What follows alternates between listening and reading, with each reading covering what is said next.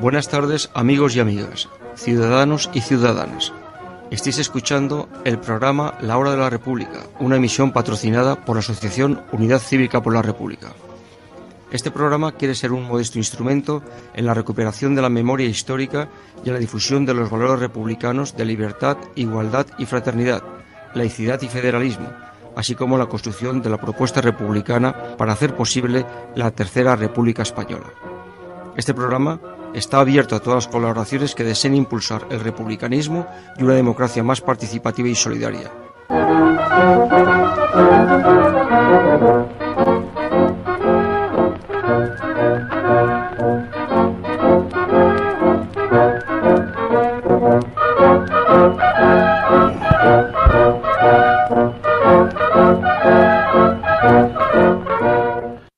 Hora de la República en Radio Rebelde Republicana.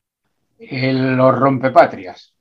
El líder del Partido Popular, Pablo Casado, días pasados dejó ver su verdadera ideología al justificar el golpe de Estado fascista de 1936, equiparándose con la extrema derecha mantenida oculta en el ala de la gaviota del PP, un partido subido el PP, un partido subido en la corrupción esperamos que muy pronto la justicia ponga en su lugar.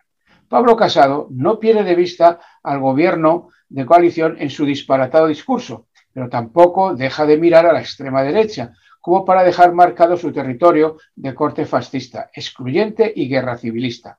Algo que desde la toma de posesión del gobierno de coalición viene haciendo, sin aportar ni una sola solución, ni una sola idea a los graves problemas de España, patria a la que dicen defender. Y resulta que son ellos, la derecha Montaraz y Trabucaire de Pablo Casado y la extrema derecha de Vox, que en su lucha por ver quién es más español resultan ser los rompepatrias, ya que están en contra de todo lo que no sea privatizar, vaciar de contenido la enseñanza pública, la sanidad, mantener salarios de miseria, pensiones de hambre, un paro galopante, que tiene a muchas familias al borde de la miseria, cuando no dependiendo de la caridad, que no es solidaridad.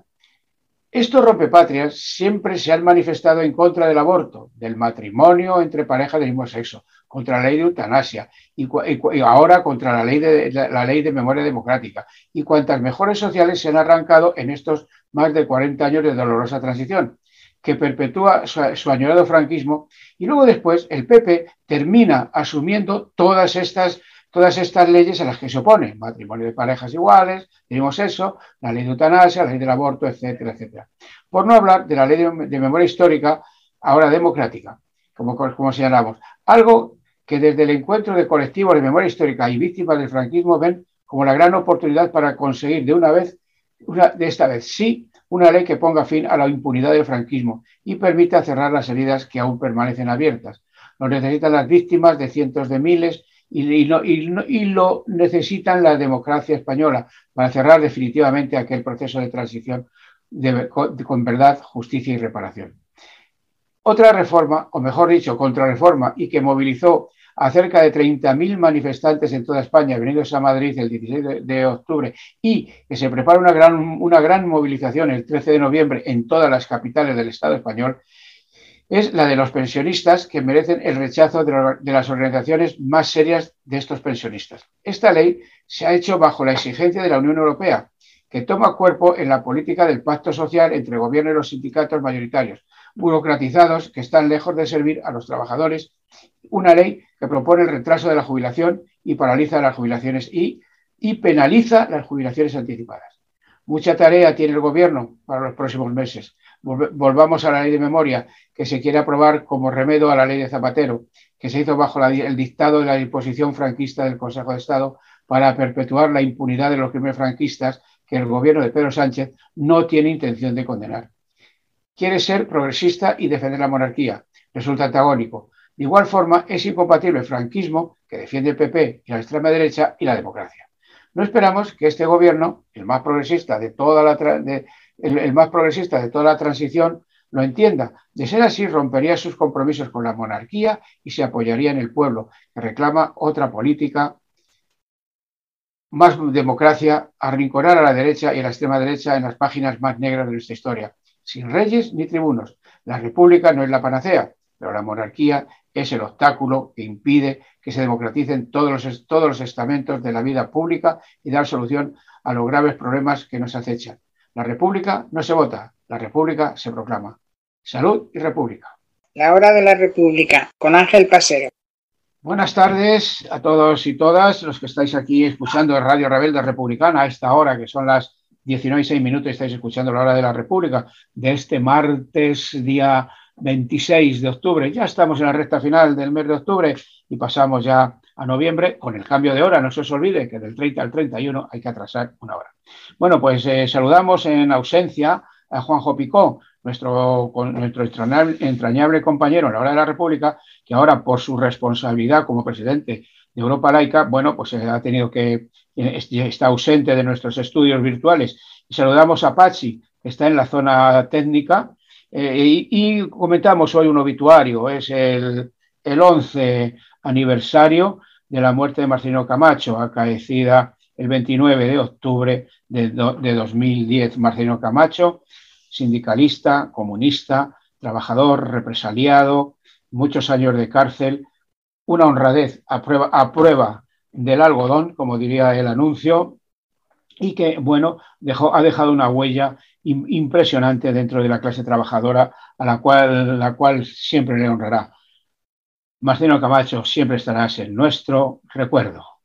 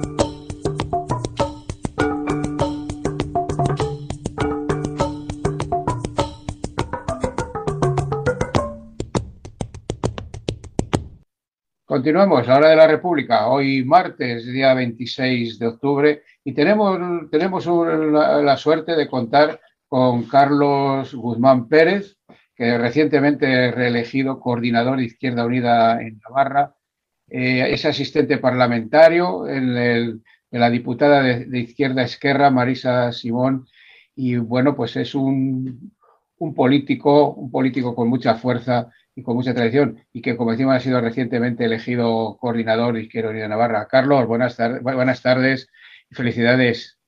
Buenas tardes, muchas gracias por las felicitaciones y nada, agradeceros también la invitación a compartir estos minutos con vosotros y con vosotras.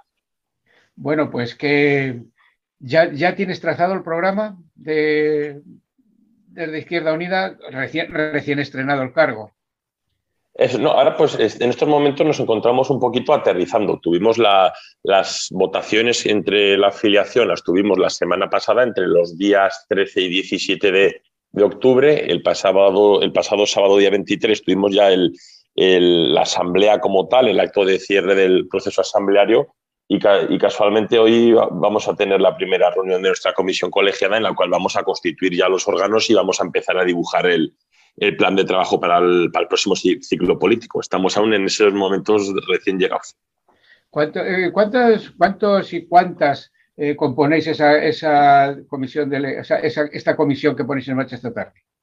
Somos 11 personas. Es una comisión colegiada muy plural en el, en el cual la conformamos 11 personas y a este proceso han concurrido, concurrieron, mejor dicho, dos candidaturas y entonces de la candidatura vencedora eh, eh, vamos a formar parte seis personas y otras cinco personas de la, de la candidatura que no, que no resultó que no resultó ganadora. Entonces, pues va a ser un, órgano plural, heterogéneo, en el que todos y todas pues nos va a tener que tocar trabajar codo con codo para fortalecer este proyecto. Sí, según los datos que tengo, sacaste un 53,8% de los votos y el, ex senador Iñaki Bernal 42,8%. ¿Hay alguna herida abierta?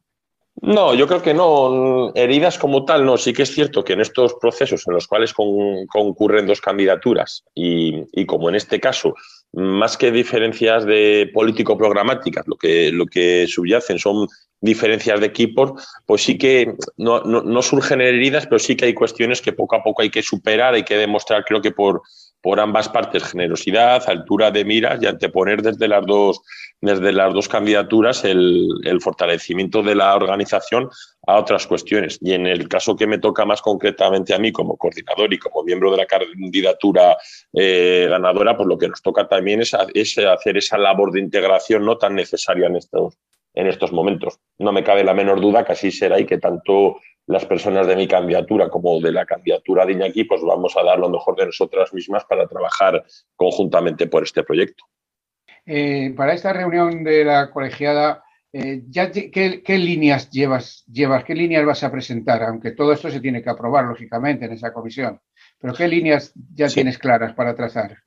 Sí, bueno, yo creo que van a ser dos, dos, líneas, dos líneas de trabajo claras las que vamos a tener que enfrentar en, las, en los próximos meses y en los próximos años. La, la, primera, el fortalecimiento interno de Izquierda Unida de Navarra. Creo que a, la, a mi compañera Marisa, ante coordinadora, antecesora mía, creo que le ha tocado dirigir esta organización en unos tiempos muy, muy difíciles y muy convulsos. Entonces, yo creo que lo que nos toca un poquito es el fortalecer el, el interno, por un lado, y por el otro lado, pues el, construir ese frente amplio que tanto necesita la, izquierda española, la izquierda navarra, la mayoría social sobre los cimientos de la coalición de Unidas Podemos. Yo creo que aquí en Navarra también, como en el Estado, se requiere de, una, de un proceso de plural de unificación de la izquierda y creo que ese va a ser uno de los grandes retos de esta, de esta nueva etapa. Eh, ¿Goza de buena salud la izquierda allí en Navarra? Bueno, yo creo que la izquierda, como en el conjunto del Estado, yo creo que tiene una buena trayectoria, tiene una buena historia, tiene un futuro que conquistar y en estos momentos, pues quizás estamos en un momento de, cierto alicamiento, no sé, no sé cómo definirlo, de cierto, de cierto reposo quizás no, es que estemos en un mal momento, pero sí que en, las, en, los últimos procesos electorales, tanto locales como forales, aquí en Navarra, la izquierda transformadora, la izquierda, la izquierda del Partido Socialista, tuvimos unos resultados no satisfactorios, entonces sí que hay cierto desánimo que toca en este momento eh, recuperar o, que o levantar, mejor dicho. Eh, ¿Seguís la, desde Navarra? ¿Salpica la política nacional? Hombre, yo creo que no sé si es la política nacional la que salpica en Navarra o es Navarra la que, la que salpica la, política estatal. Siempre se ha dicho que Navarra es cuestión de Estado. Yo creo que aquí ahora mismo tenemos, tanto en Navarra como en el Estado, dos gobiernos de, corte similar, de corte progresista, y creo que bueno, que hay cierta similitud entre el momento político que vive Navarra con el que vive el, gobierno del Estado. Aquí es cierto que concurren con, con mayor fuerza y con mayor potencialidad, pues opciones nacionalistas, pero yo creo que estamos en, en dos momentos bastante parecidos, sobre todo en, lo que ha sido la gestión de la pandemia y sobre todo en, en los retos a futuro, ¿no? que, que, en mi opinión pues sería el, el fortalecimiento o la creación de una de un sujeto político y social, de un frente amplio también aquí en Navarra que logre ilusionar a la mayoría social y que intente disputar esa hegemonía política que tanto en Navarra como en el Estado, en el campo de la izquierda, pues que en estos momentos ostenta el Partido Socialista. Yo diría que estamos en, momentos parecidos. Sí, yo creo que, Carlos, que, la, que lo que necesitamos es definir la idea de república que queremos, porque ahí, ahí, ahí, vamos todos, pero, pero ¿cómo se lo hacemos llegar esto a la ciudadanía?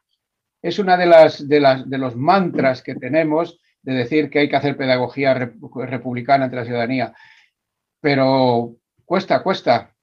¿O cómo lo sí, Pues aquí en Navarra encima lo vivimos con una particularidad más que también, que también existe en otras regiones o naciones de nuestro estado, sobre todo en las naciones, eh, que es la, la, la coexistencia de identidad, de otras identidades nacionales, de opciones también nacionalistas. Yo creo que lo que tenemos que hacer desde el republicanismo es el, construir una idea de tercera república, sobre todo, por supuesto, reconociendo también lo, bueno de la primera y la segunda república, pero sobre todo más mirando en el, en el futuro. Tenemos que hacer ver al conjunto de la sociedad que el régimen del 78 está agonizando por sí mismo. Estamos en un momento convulso, ¿no? En el cual la propia constitución ha sido superada por, el, por los propios partidarios del régimen, que son los que la incumplen día tras día. Nosotros y nosotras tenemos que ser capaces de edificar un, proyecto de, país de futuro ilusionante que garantice todos los derechos y libertades al conjunto de los ciudadanos, que dé, que acomodo a las distintas regiones y naciones que existen en este país, que rompa con esa judicatura que estamos viendo eh, lo, putrefacta que se encuentra en estos momentos.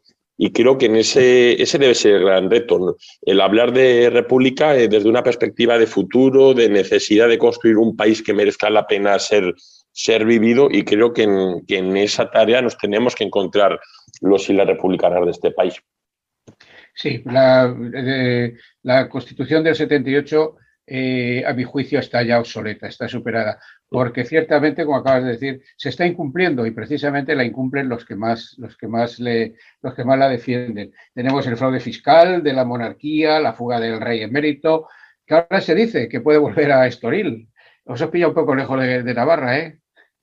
Un poco, un poco lejos, sí nos pilla, sí.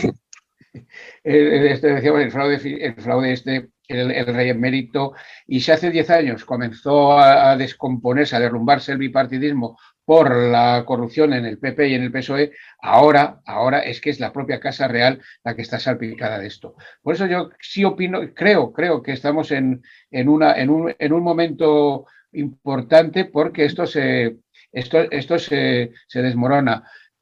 Y lo que comentas tú de, la justicia, eh, eh, bueno, lo de Alberto Rodríguez, infumable. Lo de Alberto Rodríguez yo creo que es un, es un esperpento que yo creo que, nos, que va a terminar por abochornarnos al conjunto de, españoles, seamos votantes o no votantes de Unidas Podemos. Yo creo que, denota eso, lo necesario de una ruptura con este régimen que es capaz de, liquidar o de, eliminar o acabar con los derechos de, un, de un, representante de, la soberanía del pueblo español, ¿no? que reside en el Congreso, un diputado, es capaz de, acabar con sus derechos eh, por, mero, por, meros intereses, ¿no? Es una, es una cuestión que, como, como tú has dicho, vamos, yo creo que, que, que, es el fiel reflejo de esa putrefacción de, en cierta medida de la judicatura de este país, de esa judicatura que tras el franquismo no rompió eh, de forma directa o democrática con, con, el régimen anterior. Sí, así es, así es, porque lo de Alberto Rodríguez, igual que fue lo de Isa Serra, hace que nada más y nada menos que la condenaron a 19 meses, me parece, de, cárcel por una supuesta, una, una supuesta agresión. Que en, estas, en, este, este tipo de agresiones siempre prevalece la, la, palabra del policía, contra, y por más allá que, que, como en el caso de Alberto, se ha, se ha, demostrado por los vídeos que hay que, que, que, no, que no hubo tal agresión. Pero esto es un aviso navegantes, ¿no crees que es un aviso navegantes para criminalizar la movilización, social? Sí, puede ser. Es evidente que el, que el, régimen del 78, una de las cuestiones que más teme es la movilización social. Movimientos sociales alternativos que, pues, apuestan por la vivienda digna, por, la, lucha contra, contra la propia monarquía corrupta, eh, que, que apuestan por la derogación de la reforma laboral, los piquetes en las huelgas generales son, son cuestiones que incomodan mucho a esos, a esos defensores y defensoras del régimen del 78 y, y, cuestiones o escenarios como este lo que hacen un poquito es eso, el, el intentar amedrentar, ¿no? si se puede usar la, la, la expresión a las personas que, que, trabajan de forma diaria por una transformación del modelo y del sistema yo creo que frente a, ese, frente a esas amenazas, ¿no? lo que tenemos que hacer es el, el concienciarnos, ¿no? movilizarnos y organizarnos el conjunto de españoles y de españolas que, que queremos construir, que queremos construir una, una sociedad más justa. Sí, eh, ¿cómo es la relación de Izquierda Unida Navarra con la Izquierda Unida Federal?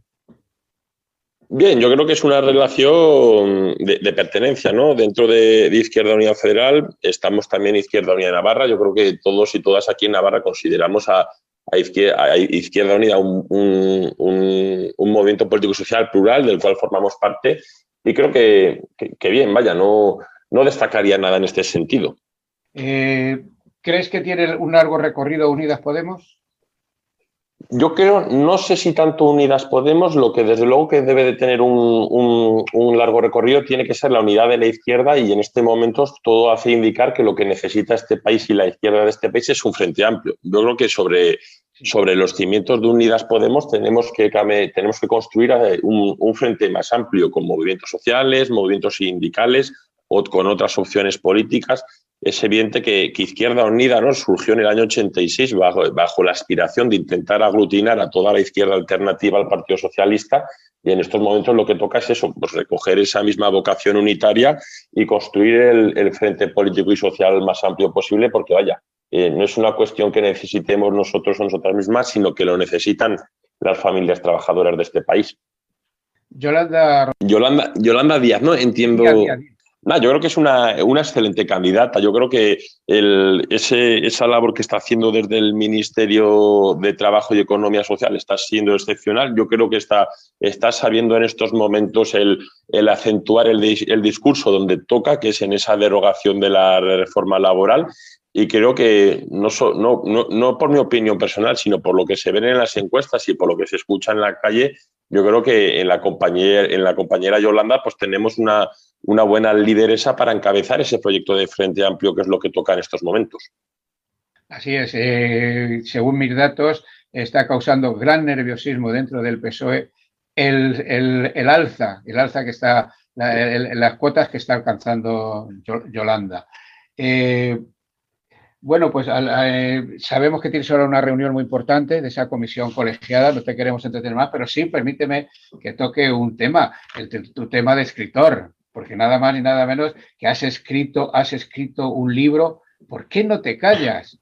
El descenso a los infiernos de los Borbones. ¿Cómo ha sido ese debut? porque es tu primer libro.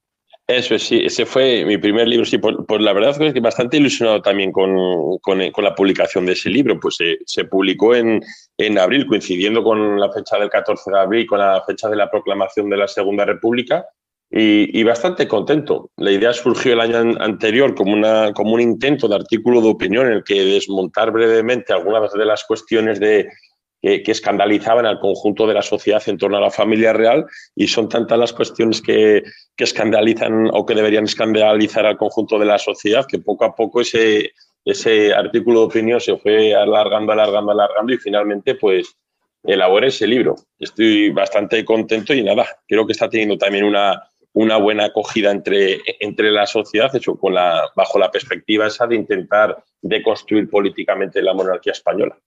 El, nada más y nada menos que el descenso a los, a los, los Borbones. ¿Están muy lejos de ese descenso los Borbones?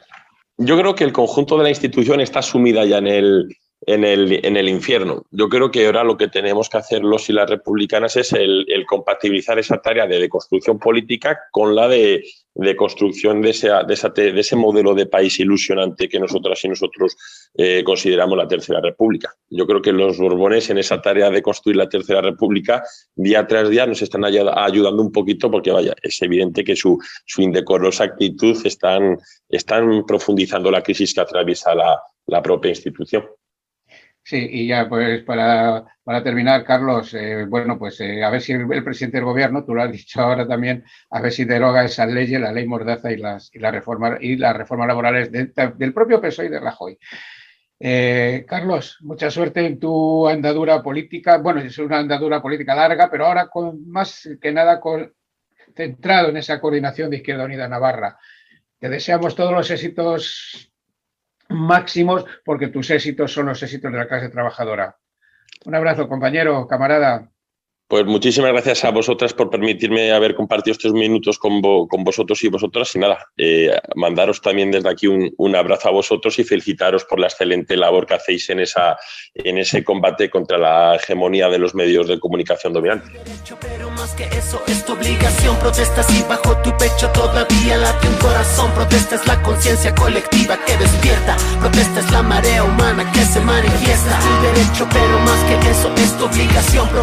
bajo tu pecho todavía late un corazón. Protesta es la conciencia colectiva que despierta. Protesta es la marea humana que se manifiesta. En este mundo de incierto caos, la gente se pregunta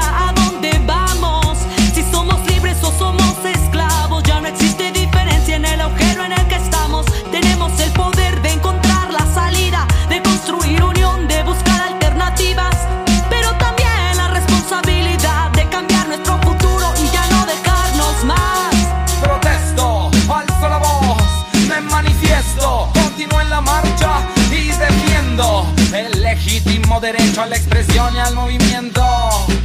y difiero ante leyes verticales, reformas tripolares, violaciones, levantones y masacres. Por eso protesto contra el crimen más obsceno que se haya cometido y que se eh, nuestro corresponsal en Barcelona, Joaquín Soler Pura. Buenas tardes, Joaquín, bienvenido. ¿No se te oye? Buenas tardes, ¿ahora? Ahora, ahora sí. Ahora se te oye como si estuviéramos en Madrid o en Pamplona. Porque ah, esta es un. Ah, bueno, ojalá.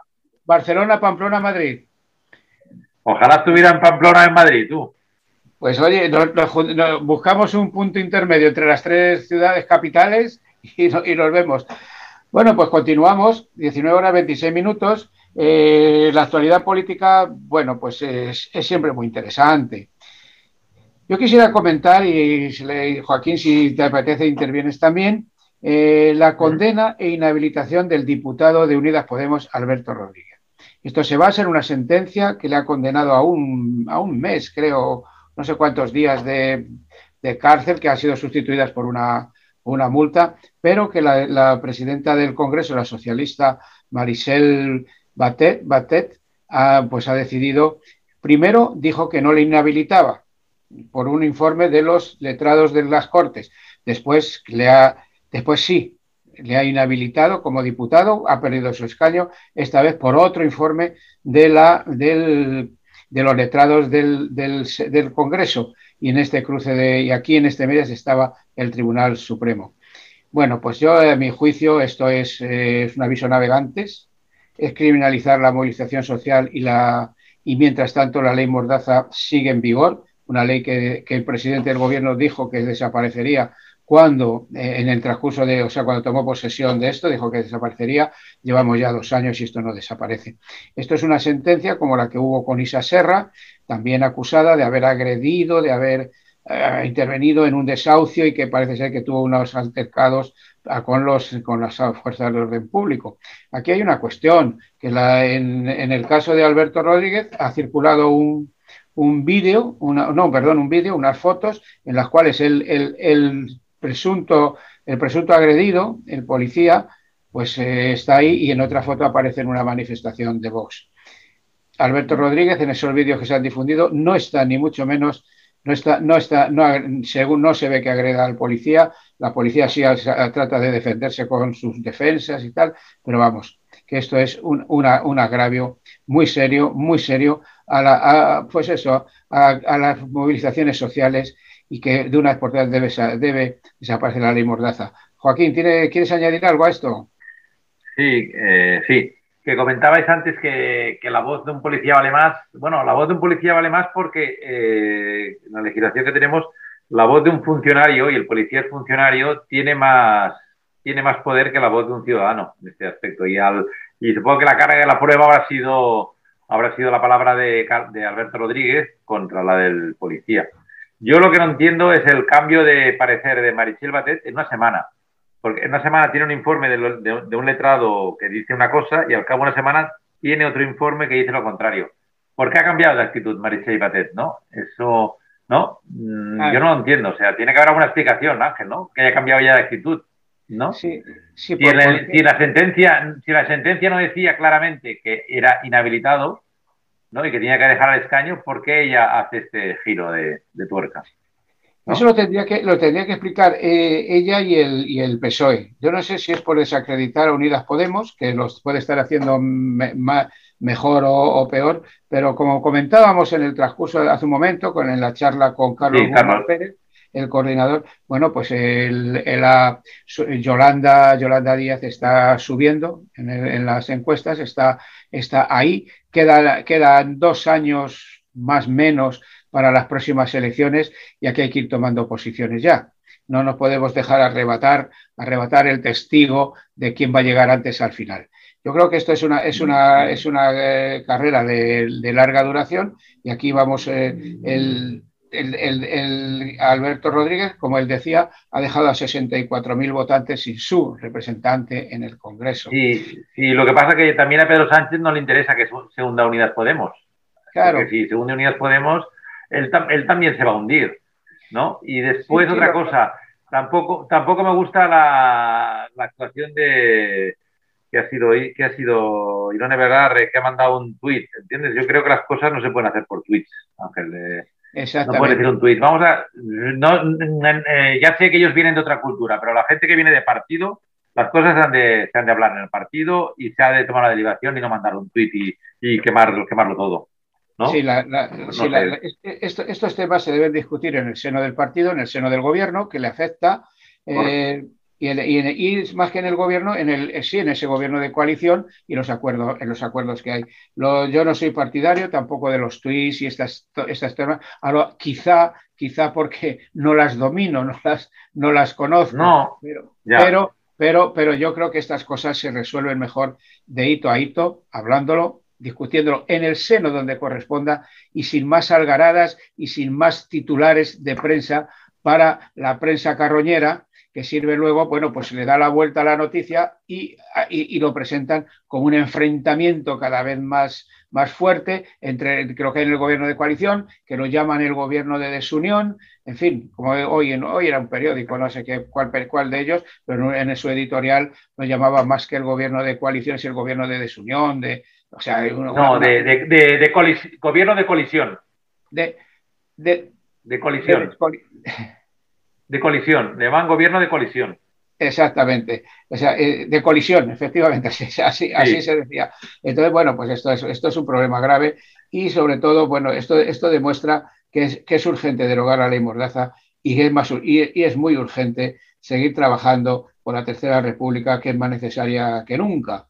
Y cambiando de tercio, la semana pasada hablábamos del éxito de la movilización de pensionistas aquí en Madrid. Pensionistas que vinieron de toda España, autocares que aparcaron por la zona de Atocha, para los que conocen Madrid, y otras latitudes, y bueno, confluyeron, el, se, se salió desde la Plaza de Neptuno, se llegó a la Puerta del Sol, el, la Policía Municipal de Madrid dijo que unos 18.000 manifestantes, nosotros creemos que eran más, no vamos a entrar, como lo dijimos la semana pasada, no vamos a entrar en esa guerra, pero sí que la defensa de las pensiones públicas contra los recortes y, las privatizaciones siguen su lucha contra el proyecto de ley Escribá, que no debe ser aprobado. Y así, así para el próximo día 13 de noviembre, en todas las capitales de los distintos pueblos y comunidades del Estado, pues se, convocan, se convocan manifestaciones para defender nuestras pensiones públicas y demandar al gobierno que ponga, el fin, eh, ponga fin a los, a los anunciados recortes a las pensiones de miseria y a los planes de la, de la privatización de empresas. Eh, se insiste en las pensiones mínimas deben, deben elevarse hasta equipararse al salario mínimo interprofesional y este situarlo en el 60 y, este situarse en el 60% del salario médico, perdón, salario medio, medio según recomienda la Carta Social Europea. Deben derogarse las reformas de pensiones 2011 y 2013 y las reformas laborales 2010 y 2012. Sobre estas reformas se ha dicho Pedro Sánchez que las va a derogar. Sobre la de las pensiones no ha hablado nada. Estas, leyes, las leyes, las reformas laborales 2010 y 2012, eh, recortan las pensiones y reducen los salarios. Es decir, que hay una movilización constante, una, lucha eh, por la capacidad adquisitiva de las pensiones debe garantizarse a través de revisiones anuales que recojan como mínimo el incremento del, nivel de vida. Esto es una convocatoria, bueno, está la COESPE, está el Movimiento de Pensionistas de Euskal Herria, Movimiento Andaluz de Defensa de las Pensiones, Movimiento Galego, Alcoy, Badajoz, Móstoles, es decir, una gran movilización. 13 de noviembre en todas las capitales. No sabemos en qué es el 13 de noviembre, pero bueno. sábado, sábado. Es sábado, ¿no? Joaquín, ¿qué, ¿cuál es tu valoración de esto de las pensiones? A ver, que eh, las pensiones que, tienen, que tienen razón hay que, hay, que, hay que blindarlas, hay que dejarse de inventos. Eh, me gustó mucho la entrevista que hice a Ramón Fraquesa, que es amigo mío y lo conozco desde hace muchos años, y nos dijo que el plan del gobierno es bastante diabólico con el tema de la privatización de pensiones, que es como venderse ya lo último que queda del Estado, ¿no? En la pensión, eh, para ayudar a la banca. Eh, eso es lo que dijo él, de que lo ve bastante, que hasta le han, le han llamado asociaciones de empresarios de, la pequeña y mediana empresa que están hasta asustados del plan de Escriba. Que se, eh, yo, yo creo que la gente no lo, no lo conoce en profundidad, lo diabólico, del, la, la diablura del plan. Es un plan que han, que han usado en Estados Unidos, donde se han hundido muchos fondos de pensiones privatizados, de ayuntamientos, de funcionarios. Eh, se ve que él, a él le da, le da, bastante, le da bastante miedo que se aplique.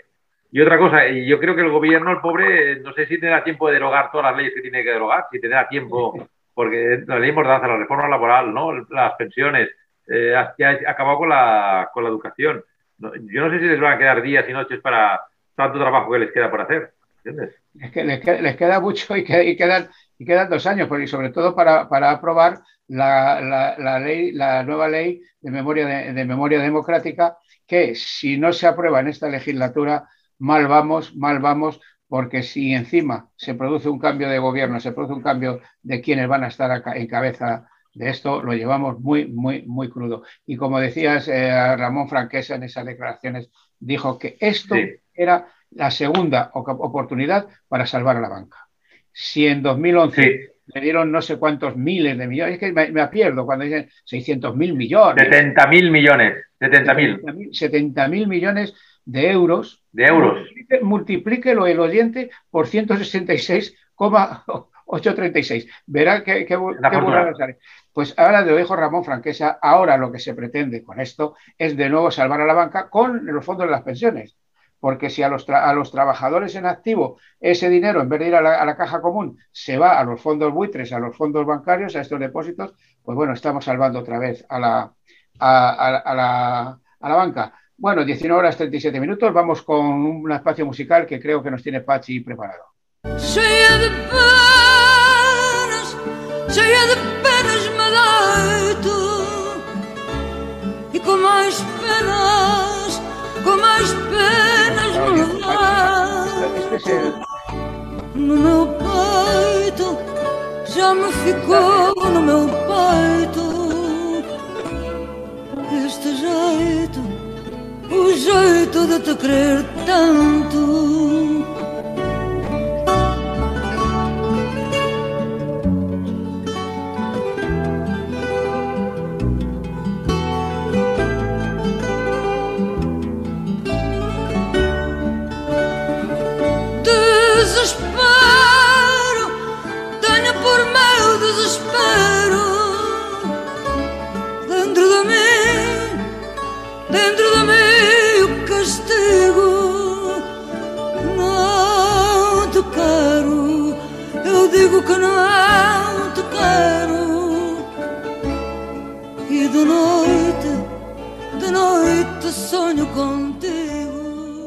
Pues 19 horas y 39 minutos y como tenemos aquí a Joaquín Soler Cura, pues eh, vamos con su crónica desde la tercera capital de la Segunda República. Eh, Joaquín Soler Cura, nuestro corresponsal en Barcelona. Pues Joaquín, adelante con tu crónica, siempre interesante y siempre esperada. Pues la, música me precede. A petición, le, le, le hice esta petición a Pachi y, y, ha correspondido. Se llama Amo este fado. En Portugal tiene un sentimiento de saudade, de tiempos perdidos, de la melancolía antigua, del sebastianismo perdido, un rey joven que no volvió, de vientos atlánticos y canciones de tierras lejanas. Pero toda esta melancolía no les hace perder el sentido de país, ni de los problemas de los ciudadanos. Porque estos sentimientos los plasman en una música, el fado. Las mejores cantantes consideradas son desde Amalia a Carmiño. Llena de penas, llena de penas me acuesto, y con más penas, con más penas me levanto. En mi pecho, ya se queda en mi pecho esta manera, la manera de quererte tanto, cantaba Lágrima de Amalia Rodríguez que hemos oído en versión original. Aquí también tenemos este sentimiento de tristeza y de derrota, de pérdidas, de soluciones imposibles, de carlistas de exiliados que peregrinan sin destino. Celebramos derrotas, pero lo que necesitamos de verdad son propuestas y soluciones. Podríamos reflejar esta pena y esta tristeza en un canto, el flamenco. Es un cante del pueblo que tiene todos los palos y hay muchos cantaores que los pueden cantar todos. Se tiene que cantar en un tono bajo, muy de pecho, también de cabeza y con la voz muy alta, para llegar muy alto. Los mejores cantantes considerados son desde Camarón al Torta.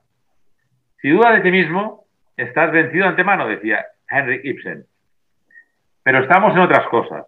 Los antiguos griegos creían en Fatum, el destino, un dios ciego que tenía en sus manos una urna con la suerte de los mortales. La vida era un hilo que tejían tres hermanas, las parcas. Desde el nacimiento de cada persona. Se acababa cuando la parca mayor lo cortaba en cualquier momento y sin avisar. Tenemos en nuestras manos el destino de lo que queremos ser y de los representantes que debemos escoger. Hay varios tipos de políticos. Los que viven de la política como su única profesión fueron los que durante la transición se cambiaron de chaqueta sin ningún problema, dejando la camisa azul en el armario, convirtiéndose en liberal, socialdemócrata o democristiano de larga trayectoria. Después están los políticos que viven para la política. Tienen un trabajo y una profesión. Dedican tiempo, angustias, esfuerzo personal y familiar para poder transformar la sociedad y el bien común. Algunas veces lo consiguen y otras fracasan. Los primeros nunca dejan la política. Olvidaron el movimiento del 18 de julio y abrazaron la Constitución de 1978. Este fue su gran cambio.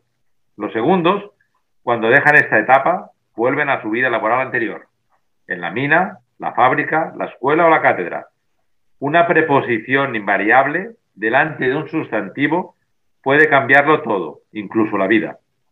La libertad está en ser dueños de nuestra propia vida, decía Platón. Salud a todos. Muchas gracias, Joaquín. Interesantísima tu crónica, que, siempre la esperamos. Pues vamos con este corte musical y ya vamos a encarar la recta final de nuestro programa la hora de la República de hoy, día 26 de octubre. Pues vamos a ver, vamos a, continuamos con nuestro, en este espacio que, llamamos valores republicanos. Bueno, pues ahora se cumplen el 86 aniversario de la creación de las brigadas internacionales, esos grupos de antifascistas de todo el mundo, de América, Cuba, de todos los países de Europa, de África, vinieron también de, África, pero de África del Norte también, Marruecos, Argelia, a defender la República contra la agresión del fascismo. Fue en el 1936 y ahora hace 85 años que esta, esta, estas brigadas internacionales se fundaron. Fue en octubre de 1936 cuando se formaron en Albacete las brigadas internacionales. Eran jóvenes antifascistas de todo el mundo que vinieron a España a combatir al fascismo español y europeo, lo que constituyó una gran epopeya en la solidaridad internacional. Cada cinco años, desde 1996, la Asociación de Amigos de las Brigadas Internacionales ha tributado un homenaje a los voluntarios de la libertad. Al principio vinieron tres centenares de brigadistas. Su número ha ido disminuyendo por el paso del tiempo. Este año, 2021, ya no vendrá ninguno de ellos. El último, Josep Almudever, murió en el mes de mayo pasado. Pero están sus familias, hijos, nietos y sobrinos, que vendrán expresamente a este homenaje y que, y quedamos sus amigos, todos los que pensamos que su ejemplo y su legado de solidaridad entre los pueblos debe ser mantenidos y extendidos. 85 años más tarde recordamos aquella gesta y nos rendimos un homenaje merecido. Con este fin se han organizado una serie de programas que, bueno, pues tienen, tienen uno de los epicentros en el, en el distrito madrileño de Vicálvaro, donde este que os habla, Ángel Pasero, pues tiene la suerte de vivir desde hace muchísimos, muchísimos años. Bueno, pues desde que vine al mundo, ¿no? Ese será el sábado 6 de noviembre en el, a las 11.30 se hará un homenaje en el Jardín de las Brigadas Internacionales de Vicálvaro. Un monumento que se inauguró hace tres o cuatro años. Y hay que, bueno, día sí, día no es vandalizado por estas hordas de cachorros del fascismo que no saben, que es intolerantes y que no saben nada de la historia. Pero bueno, estas agresiones ni se las da publicidad. Un grupo de jóvenes, eh, chicos y chicas y no tan jóvenes, Inmediatamente que se produce una vandalización, eso se limpia, ni se denuncia, ni se le dice al ayuntamiento y sin más se borra la agresión para no, para no dar más pábulo a, esta, a, esta, a estas hordas salvajes. Decimos que el homenaje es en los jardines de las Brigadas Internacionales en Vicálvaro, en la calle Lago de Sanabria número 3, es donde está situado este monumento, al lado de la calle San Cipriano y la calle Condesa del Pozo. Eh, y a las 12 se hará un paseo por los lugares de las brigadas internacionales en Vicálvaro. No sé si se, si se dejará entrar entrarán a la iglesia, donde tenían su sede, o si se irá también al cuartel de, hoy, hoy es la Universidad, eh, la, Universidad Rey Juan Carlos, que eh, fue antes el cuartel de artillería anterior de caballería y fue el primer cuartel de caballería de la Guardia Civil. Vicálvaro tiene mucha historia. Y a las 14 horas, la agrupación socialista de Vicálvaro prepara una comida de fraternidad. Todo eso será el 6 de noviembre, es decir, lo, anunciaremos también el próximo día 2 de, noviembre para esto. Y bueno, pues esto, esto, lo que hay, las brigadas internacionales jugaron un papel muy importante, muy importante. Fue una movilización de los antifascistas que luego Europa, la política de no intervención de Francia, principalmente Inglaterra, bueno, esa, política de no intervención en la Guerra Civil Española la pagaron bien, con creces y con mucho sufrimiento, porque los nazis les invadieron, les invadieron, Francia fue invadida y Gran Bretaña, eh, Inglaterra, muy, muy castigada. Si quizá sin, la, sin, esa pacata ley de no intervención hubiera sido otra forma, el fascismo se hubiera detenido, pero eso es lo que hay. Pues son las 19 y 47 minutos. Ah, Joaquín, ¿quieres comentar algo de las brigadas internacionales? Sí, eh, estuve, estuve el otro día viendo una obra de teatro que han, hecho en Barcelona que se llama Una nueva primavera.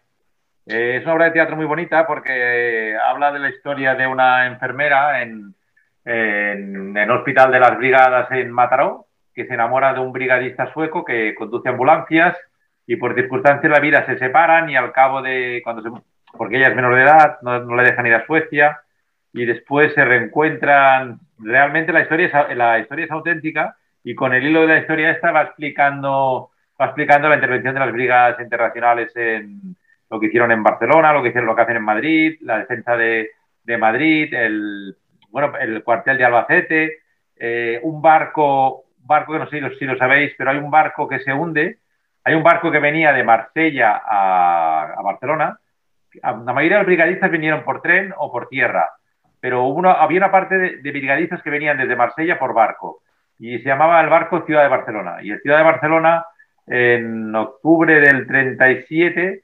un, un, submarino italiano lo bombardea y se hunde por la noche.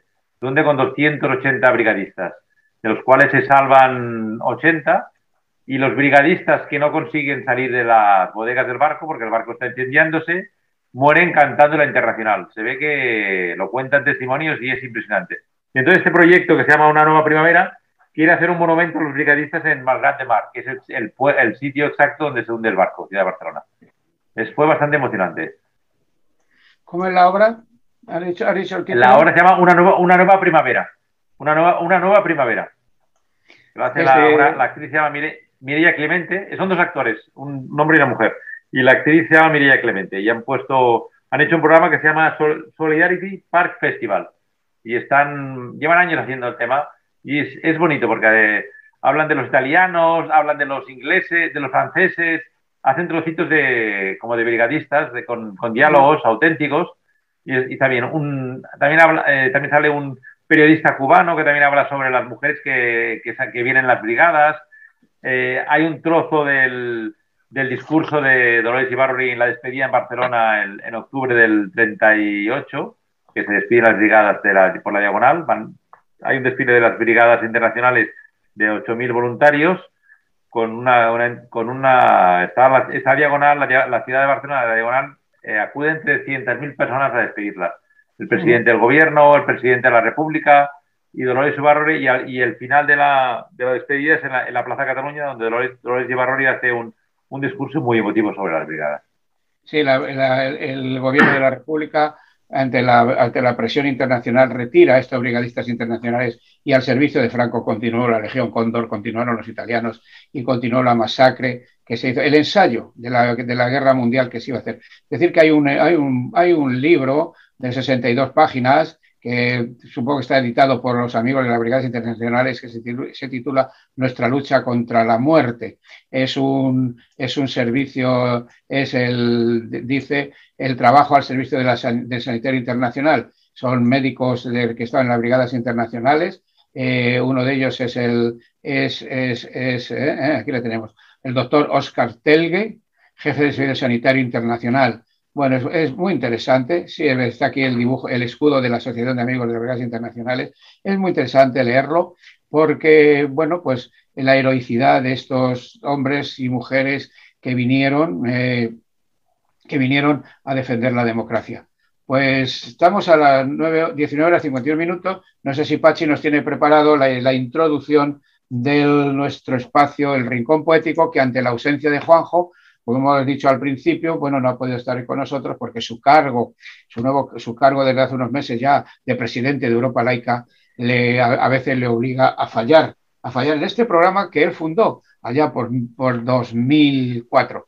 Pues le volvemos a mandar un saludo a Juanjo Picó y Pachi, si te parece bien, pincha la introducción del, de este espacio del Rincón Poético, que hoy está dedicado, como no, a Marcelino Camacho por nuestro compañero, amigo y, camarada Daniel Fernández Abella. Adelante, Pachi.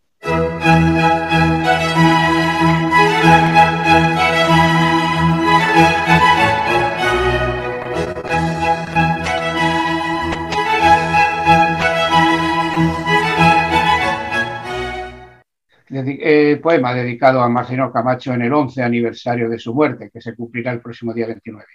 Sindicalista consecuente, siempre en guardia, con el puño levantado y la bandera roja revolucionaria, encabezando la lucha proletaria junto a los compañeros y camaradas de la Roja Vanguardia. Por defender a los trabajadores fuiste perseguido y encarcelado, pero nunca pudieron contigo ni te doblegaron porque nunca pudieron domarte y domesticarte, ni cuando pusieron muros para intentar silenciarte. Porque los derechos se consiguen ejerciéndolos en Carabanchel o en cualquier parte del planeta. La lucha sigue y seguirá existiendo. La emancipación de la clase obrera es nuestra meta. La única lucha perdida es la, que abandonamos, pero tú siempre estuviste en las trincheras, con tus camaradas y compañeras, resistiendo como tú estuviste, nosotros estamos. Puño en alto, me despido, camarada Marcelino. Nos quedan muchas luchas y muchas barricadas y sé que caminando haremos camino y finalmente la victoria será conquistada. Homenaje a Marcelino Camacho en el 8 aniversario de su fallecimiento por nuestro compañero amigo Daniel Fernández Abella.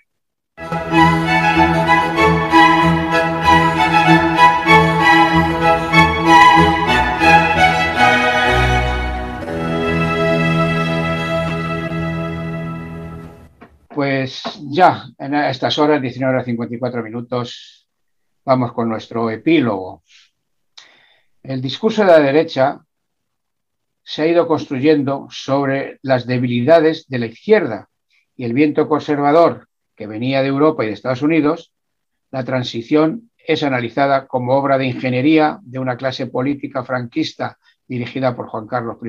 El Partido Comunista, de actor imprescindible en la transición, se ha ido convirtiendo por las derechas en un obstáculo para nuestra democracia. Como dijo un conocido magistrado, lo anormal es que una democracia seri seria permita la existencia legal de los comunistas. La Constitución se ha convertido progresivamente en algo suyo, de la derecha, de la extrema derecha, sagrada, inmodificable, intocable y cada vez más apartada de la realidad que tiene a ordenar el rey, la Casa de los Borbones, son defendidos férreamente y sin concesiones. Las lucrativas actividades del rey emérito negadas o, en todo caso, justificadas, el nacionalismo catolicismo retorn, retorna como víctima ante la tremenda agresión a la familia y a los valores tradicionales de la cultura cristiana. El problema es con este papa es evidente y lo absorben en, con cierta habilidad, resumiendo, de nuevo, las derechas tienen rey, patria, Dios y ahora también la Constitución. Otra España es posible. No puede ser pensada como abstracción hasta aquí, delante de nosotros. Hay que hacerla emerger, definirla y sobre todo organizarla, organiza, organizarla sabiendo que es un proceso a medio y largo plazo. Y es bueno decirlo, que no puede confundirse con una simple propuesta electoral. En España, un proceso alternativo, tiene que ver con tres asuntos que andan sueltos y que es, y es, y es necesario organizar en, torno a una idea fuerte de la soberanía popular. República, democracia federal y socialismo. Pues mientras en la Cañada Real, aquí en Madrid, en ese, ese limbo que hay ahí en la Cañada Real, que es, es, una legalidad ilegal, puesto que hay casas que parece que las casas están hechas legalmente, pero pagan impuestos. Pues decimos que mientras en la Cañada Real siguen sin fluido eléctrico, el alcalde de Madrid, el, eh, señor Almeida, gastará en la, iluminación de las calles de Madrid, 36 millones de euros en la, iluminación madrileña. ¡Viva el despilfarro! Pues hasta aquí, la hora de la República, cuando son las 19 horas 57 minutos de hoy, 26 de marzo. Joaquín Soler Cura, muchísimas gracias por estar ahí. Juanjo Picó, en ausencia, muchas gracias. Pachi, que estaba la, está ahí al, pie del cañón en Pamplona, a los mandos de técnicos. Y como no, saludamos, agradecemos a, Carlos Guzmán Pérez, coordinador Izquierda Unida de Navarra, de haber estado con nosotros. Y Ángel Pasero, os mando un abrazo a todos y todas y hasta la semana próxima, si el padre Lenin quiere. Salud y República.